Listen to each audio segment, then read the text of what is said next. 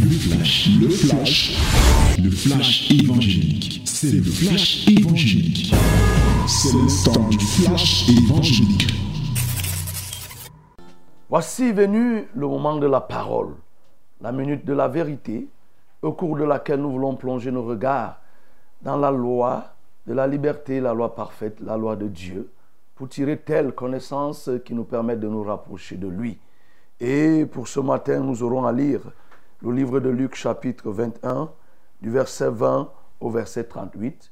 Luc chapitre 21, verset 20 au verset 38. This moment is the moment of the word, moment to share the word of Lord. And we have to read this morning the book of Luke chapter 21, verse 20 to 38. Verse 20 to 38. Nous lisons tous ensemble. Lorsque vous serez, lorsque vous verrez Jérusalem investie par les armées, sachez alors que sa désolation est proche. Alors que ceux qui seront en Judée fuient dans les montagnes, que ceux qui seront au milieu de Jérusalem en sortent, et que ceux qui seront dans les champs n'entrent pas dans la ville, car ce seront des jours de vengeance pour l'accomplissement de tout ce qui est écrit. Malheur aux femmes qui seront enceintes et à celles qui allaiteront en ces jours-là, car il y aura une grande détresse dans le pays et de la colère contre ce peuple. Ils tomberont sous le tranchant de l'épée, ils seront amenés captifs parmi toutes les nations, et Jérusalem sera foulée aux pieds par les nations jusqu'à ce que les temps des nations soient accomplis. Il y aura des signes dans le soleil, dans la lune et dans les étoiles, et sur la terre, il y aura de l'angoisse chez les nations qui ne sauront que faire au bruit de la mer et des flots. Les hommes rendant l'âme de la terreur dans l'attente de ce qui souviendra par la terre, car les puissances des cieux seront ébranlées. Alors on verra le Fils de l'homme venant sur une nuit avec puissance et une grande gloire. Quand ces choses commenceront à arriver, redressez-vous, élevez vos têtes, parce que votre délivrance approche. Et leur dit une comparaison. Voyez le figuier et tous les arbres. Dès qu'ils ont poussé, vous connaissez de vous-même en regardant que déjà l'été est proche. De même, quand vous verrez ces choses arriver, sachez que le royaume de Dieu est proche. Je vous le dis en vérité, cette génération ne passera point que tout cela n'arrive. Le ciel et la terre passeront, mais mes paroles ne passeront point. Prenez garde à vous-même, de crainte que vos cœurs ne s'apaisantissent par les excès du manger et du boire, et par les soucis de la vie, et que ce jour ne vienne sur vous à l'improviste. Car il viendra comme un filet sur tous ceux qui habitent sur la face de toute la terre. Veillez donc et priez en tout temps, afin que vous ayez la force d'échapper à toutes ces choses qui arriveront et de paraître debout devant le Fils de l'homme. Pendant le jour, Jésus enseignait dans le temple et il allait passer la nuit à la montagne appelée montagne des Oliviers. Et tout le peuple, dès le matin, se rendait vers lui dans le temple pour l'écouter. Amen. Voilà la parole qui nous est donnée ce matin. Mhm. Hier, nous parlions déjà de la prudence, de la vigilance sur les temps derniers. Comment ça va se passer? Les temps eschatologiques sur le retour du Seigneur Jésus. Et aujourd'hui, nous rentrons encore et davantage en profondeur pour euh, apprécier le descriptif que Luc donne ici sur le déroulement des événements qui marqueront le retour du Seigneur Jésus. C'est tellement clair. Oui, c'est clair. sur la manière dont les choses se passeront. Parce que hier, ça annonçait ce qui va se passer. Et aujourd'hui, on montre comment, pendant que le Seigneur Jésus sera là, dans son retour glorieux, comment la terre va être bouleversée. Comment les femmes pourraient, vont souffrir. Comment les armées, toute la gloire des hommes tombera. Et tout ceci se passera lorsque nous verrons Israël encerclé par des armées. Et lorsque nous voyons, nous verrons les flots des mers qui vont monter, les mers qui vont monter, les bruits des flots des mers se feront entendre. Nous verrons tout cela.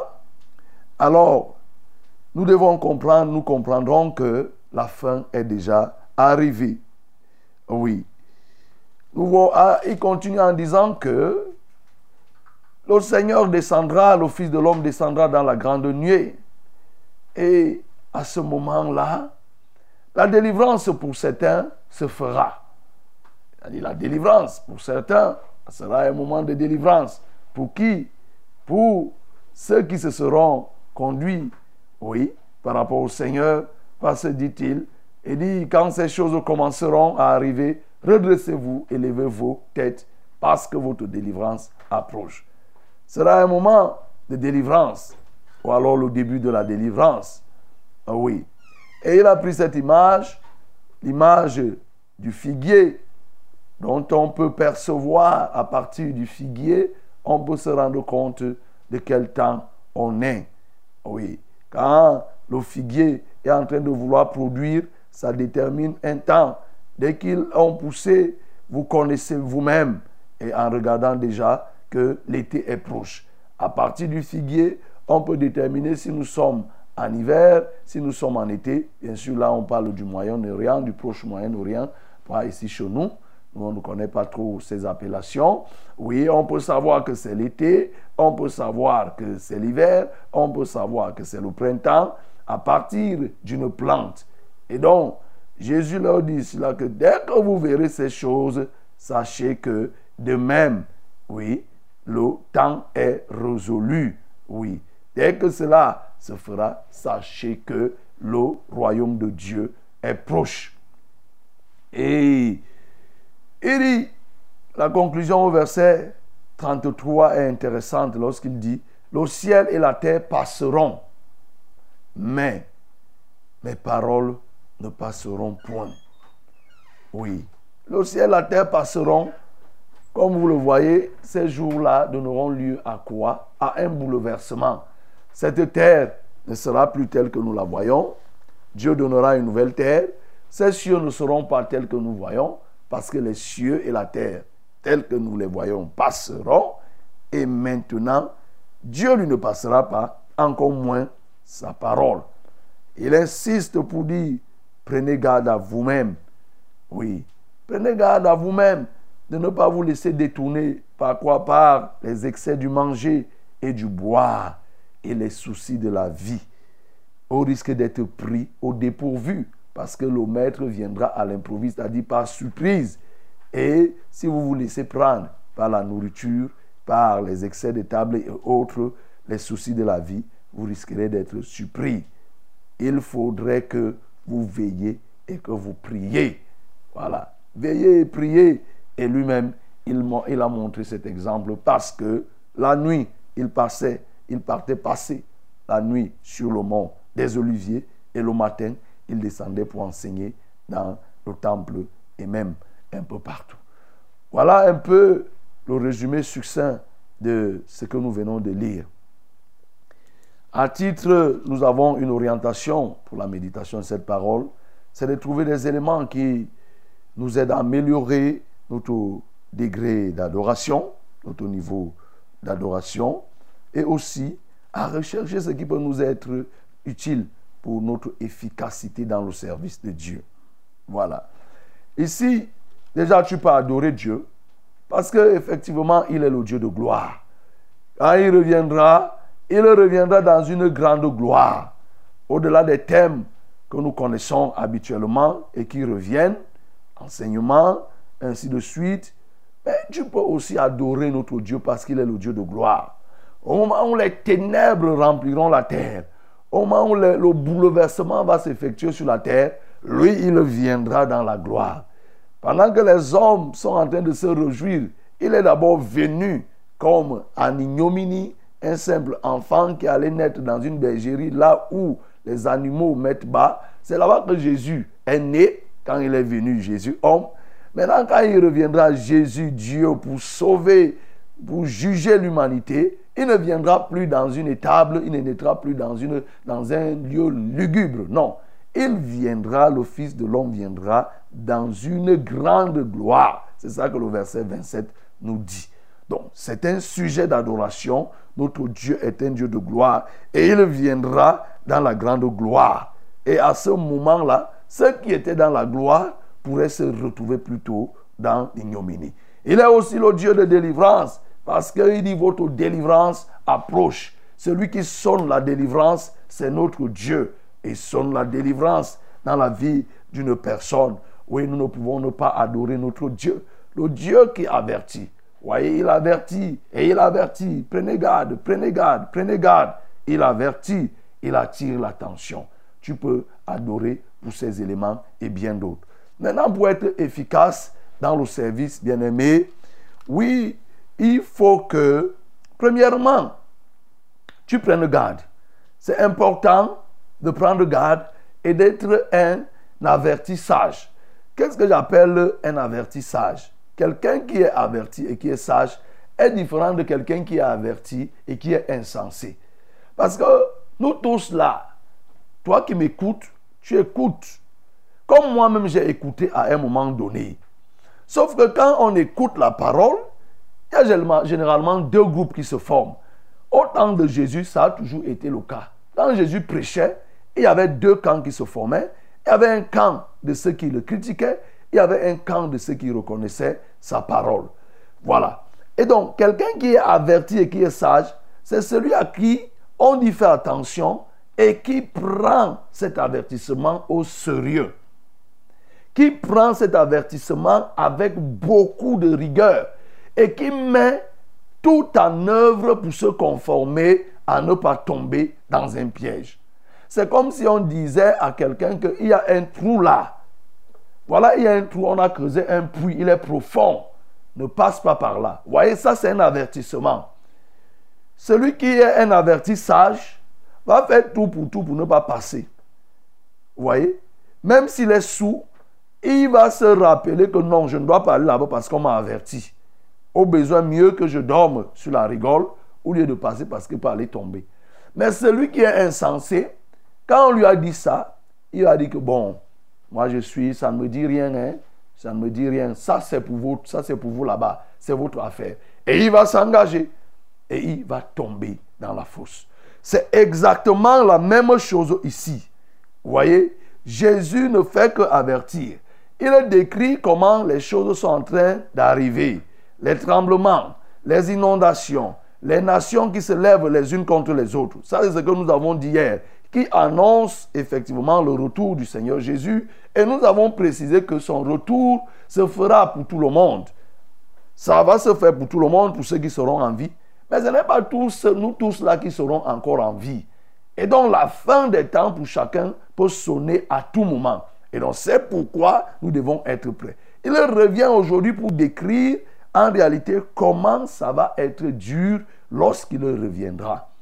Oui, bien aimé, c'est pourquoi aujourd'hui, tu dois être quelqu'un, un averti sage, quelqu'un de sage, un sage qui prend en considération les avertissements qui sont donnés. Puisque ici, ça ne sera pas une partie de plaisir, ça ne sera pas un moment de réjouissance, le retour du Seigneur. Ça sera un moment de réjouissance pour certains, mais ça sera un moment très difficile pour d'autres. Pour ceux qui craignent le Seigneur, il dit, sachez que votre délivrance approche. Pour ceux qui vont servir le Seigneur, ça sera un moment de délivrance de toutes les peines, de toutes les tribulations qu'ils auront connues. Et à ce moment, ils seront libérés. Mais pour d'autres, ça sera le début du tourment. Vous voyez, il explique comment ça va se passer au point où il dit que pour des femmes qui seront enceintes, ça sera difficile. Vous essayez un peu d'imaginer comment cela va se passer. Donc, bien aimé, ne sois pas cet averti, un averti insensé. Parce que ces jours-là vont être des jours mauvais. Ces jours-là vont être des jours très, très, très, très difficiles pour tous ceux qui n'auront pas cru. C'est pourquoi je m'en vais lire. Je vais te lire le livre d'Apocalypse au chapitre 9, ce que la Bible nous dit. Oui, il faut que tu comprennes bien. Oui, il faut que tu comprennes et que tu retiennes que ce qui est dit là, ça sera des moments difficiles. Je commence au verset 2. Et elle ouvrit le puits de l'abîme. Et il monta du puits une fumée comme la fumée d'une grande fournaise. Et le soleil et l'air furent obscurcis par la fumée du puits. Ça, c'est comme ça que quand Jésus va revenir, le jugement va se dérouler. Et les conséquences qui vont découler, voilà ce que je suis en train de te lire. Je vais te donner un petit cliché. De la fumée sortir des sauterelles qui se répandirent sur la terre. Et il fut donné un pouvoir comme le pouvoir comme, comme les scorpions de la terre. Il leur fut dit de ne point faire de mal à l'herbe de la terre, ni à aucune verdure, ni à aucun arbre, mais seulement aux hommes qui n'avaient pas le sceau de Dieu sur le front. Quand Jésus va revenir et qu'il va retirer ces gens, on nous dit voilà ce qui va se passer. Un puits va s'ouvrir et il y a une fumée qui va sortir, une fumée capable d'obscurcir quoi? Le soleil. Est-ce que tu t'imagines? Une fumée qui obscurcit le soleil, ce n'est pas une fumée qui obscurcit la lampe, qui obscurcit une ampoule, non. Le soleil qui illumine toute la terre sera obscurci par une fumée qui sortira du puits de l'abîme. Et à l'intérieur de la fumée, il y aura des scorpions qui vont sortir là. Des sauterelles qui auront le venin de scorpions qui vont se répandre sur toute la terre. Avec un ordre de faire quoi? De ne pas dévorer les herbes, de ne pas dévorer les arbres, mais uniquement tous les hommes qui n'auront pas sur eux le sceau de Dieu. Il leur fut donné non de les tuer, mais de les tourmenter pendant cinq mois. Et le tourment qu'elle causait était comme le tourment que cause le scorpion quand il pique un homme. En ces jours-là, verset 6, les hommes chercheront la mort et ils ne la trouveront pas. Ils désireront mourir et la mort fuira loin d'eux. Est-ce que tu entends ça?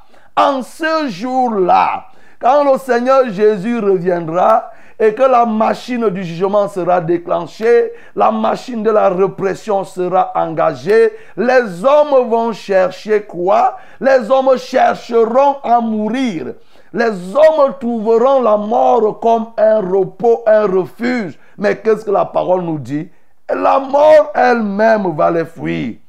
En ces jours-là, les morts chercheront la mort, ils ne la trouveront pas. Ils désireront mourir et la mort fuira loin d'eux.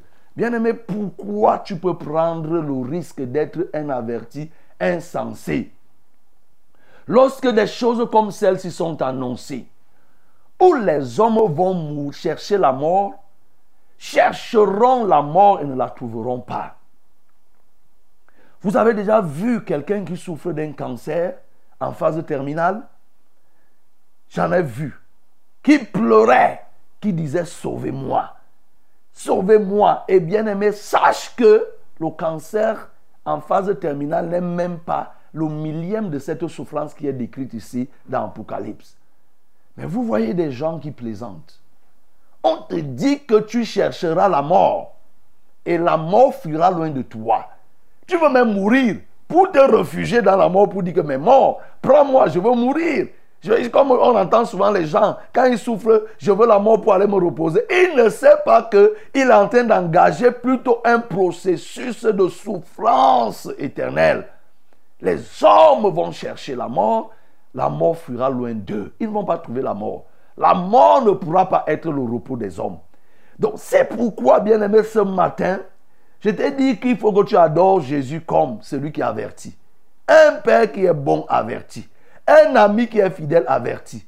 Il avertit. Et par ma bouche ce matin, je viens t'avertir pour te dire, attention, comme toi tu blagues là, tu ne sais pas ce qui t'attend. Celui qui n'aura pas le sceau de Dieu sur son front, celui qui n'aura pas Jésus-Christ sur son front, voilà ce qui lui sera réservé. Les sauterons s'abattront sur toi avec le venin du scorpion. Or, il ressort que le venin du scorpion est plus dangereux même que le venin de certains serpents qui te piqueront et tu chercheras à mourir, mais sans possibilité de mourir. C'est-à-dire que tu vas endurer cette souffrance pour l'éternité. Est-ce que tu vois la chose? Et tu es averti ici. C'est pourquoi il faut que tu prennes conscience. Et Jésus attire donc l'attention des hommes pour dire que prenez garde. Pendant que ces choses sont en train d'arriver, ne vous détournez pas. Et il donne les éléments, les choses qui détournent les gens et qui empêchent aux gens d'être prêts. À savoir, au verset 34, prenez garde à vous-même oui, de crainte que vos cœurs ne s'apaisantissent par les excès du manger et du boire et par les soucis de la vie. Trois choses qui, aujourd'hui, empêchent aux gens de servir Dieu. Les excès du manger. Les gens sont en train de chercher à manger, à manger, boire le vin. C'est-à-dire, en résumé ici, c'est les désirs, c'est les plaisirs. Les plaisirs du monde confisquent les hommes et empêche aux hommes de pouvoir se projeter dans le lendemain, de penser à ce qui les attend. Chacun veut vivre. Vous voyez, moins de choses, on organise la fête. Moins de choses, c'est la fête, c'est la danse, c'est la boisson, c'est ceci, c'est ceci. Mais Jésus attire ton attention ce matin. Ton attention est attirée ce matin, toi qui es accroché au fait et qui t'empêche de penser à ton lendemain. Fais gaffe, fais attention. Fais attention, bien-aimé. Fais attention parce que tu vas beau manger, tu vas beau te réjouir, tu vas consommer tous les plaisirs, tu vas satisfaire tous tes désirs, de quelque manière que ce soit, dans tous les lieux possibles, dans tous les lieux exotiques qui puissent exister, dans tous les hôtels possibles, dans n'importe quel lieu que tu peux. Fais tout cela. Mais le moment arrivera où tu chercheras la mort, mais tu ne trouveras pas la mort. Tu vas chercher à mourir, mais tu ne trouveras pas. C'est pourquoi décide-toi ce matin, repends-toi ce matin, abandonne cette vie mondaine, abandonne cette vie d'impudicité, de débauche, d'ivrognerie, de mensonge, de vol, d'agression, de prostitution et reviens au Seigneur pour que la marque de Jésus, le sceau de Jésus, le cachet, le sang de Jésus soit posé sur toi c'est le seul sang qui peut te protéger. Lorsque l'ange de destruction est passé en Égypte, le sang avait été frotté sur les maisons des Hébreux. Oui, le sang, l'agneau avait été immolé et le sang était apposé sur les linteaux des enfants des maisons des enfants de Dieu. Et que là, quand l'ange de destruction passait, il voyait, il ne pouvait pas attaquer, il savait que ça c'était les Juifs. Mais tous ceux qui avaient des maisons sans ce sang, ils savaient que c'était les Égyptiens et il a détruit les enfants. Tu t'imagines bien aimé, c'est ce même sang, ce sceau que Jésus va apposer sur ton front ce matin. Laisse que le sceau de Jésus soit apposé sur ton front, que le sang de Jésus soit la marque de ton front, et non pas la marque du diable, et non pas la marque de, de Satan qui doit être apposée sur ton front. Si c'est la marque de Satan, tu vas chercher la mort, tu ne trouveras pas la mort. Tu vas chercher que la mort te prenne, la mort fuira loin de toi. Repends-toi, bien-aimé, la perche est tendue. Abandonne ces choses parce qu'il viendra à l'improviste. Et si tu as cette pensée, bien-aimé, effectivement, tu vas être tu vas être, tu vas être efficace dans le service. Et voilà comment il faut être efficace. Jésus donne aussi le secret ici. Il dit veillez et priez. Veillez et priez en tout temps afin que vous ayez la force d'échapper à toutes ces choses qui arriveront. Ces choses arriveront.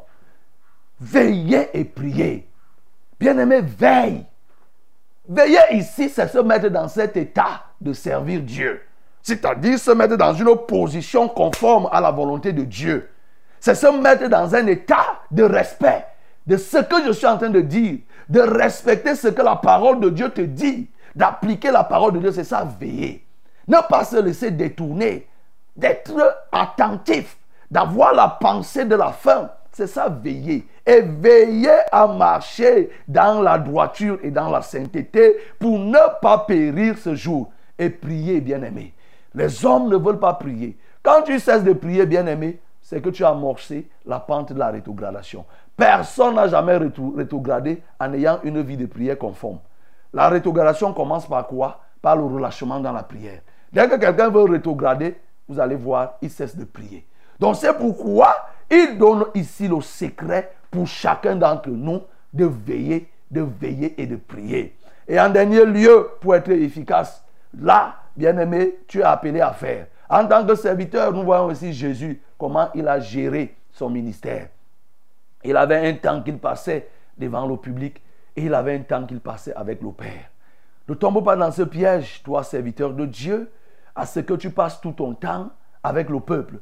Si tu passes tout ton temps avec le peuple, la relation risque de se couper avec Dieu. Et si tu passes tout le temps uniquement avec Dieu, il y a quelque chose que le peuple aura besoin. Donc il faut faire la péréquation, le temps avec Dieu et le temps avec le peuple. C'est ce que Jésus faisait ici là. Pendant le jour, Jésus enseignait dans le temple et il allait passer la nuit à la montagne appelée la montagne des Oliviers. Il passait le temps avec le peuple et il passait le temps aussi avec Dieu. Tu as besoin de te retirer à un moment donné pour communier avec Dieu. Ça là, ça se fait par la prière. La retraite n'est pas uniquement le moment où il faut que tu ailles, tu te retires, ailles loin. C'est un moment où tu te mets en communion avec Dieu dans un lieu précis. Ça peut être une retraite de 10 minutes, de 15 minutes, de 20 minutes, de, de, 1 heure de temps, de 2 heures, de 6 heures de temps, mais pour parler avec Dieu. Ne sois pas uniquement cette personne qui passe son temps à parler au peuple, sans parler avec Dieu. Or, cette nouvelle génération de serviteurs d'enfants de Dieu, c'est la génération qui passe plus de temps avec les hommes et moins de temps avec Dieu. Sache que si tu passes plus de temps avec les hommes, tu parleras des choses des hommes. Mais plus tu passeras du temps avec Dieu, tu auras des choses de Dieu pour donner aux hommes. Donc c'est pourquoi, bien aimé, pour t'en sortir dans ces échéances qui sont en train d'arriver, tu dois pouvoir allier les deux. Un moment où tu te retires, c'est-à-dire des moments où tu es seul. Un serviteur de Dieu, un enfant de Dieu, ne peut pas avoir tout le temps où il prie avec tout le monde. Non. Il faut que tu aies un temps où tu pries seul. Je suis en train de dire que même si tu es marié, il y a un moment où tu dois avoir ou un temps où tu pries seul. Tu dois communier avec Dieu et tu pries avec la famille, tu pries avec la femme. Notamment quand tu es serviteur. Tu dois avoir ce moment où tu pries pour parler à Dieu, pour recevoir de Dieu et tu parles aussi aux hommes. Ainsi de suite. C'est ça qui va te permettre d'être efficace. C'est ça qui va permettre que tu aies toujours de quoi donner au peuple et de quoi recevoir du Père. Tu le feras ainsi, bien-aimé, et tu seras un homme efficace dans le service et agréable aux yeux de Dieu. Que le nom du Seigneur soit glorifié. C'était, c'était le flash, le flash évangélique. C'était le flash évangélique.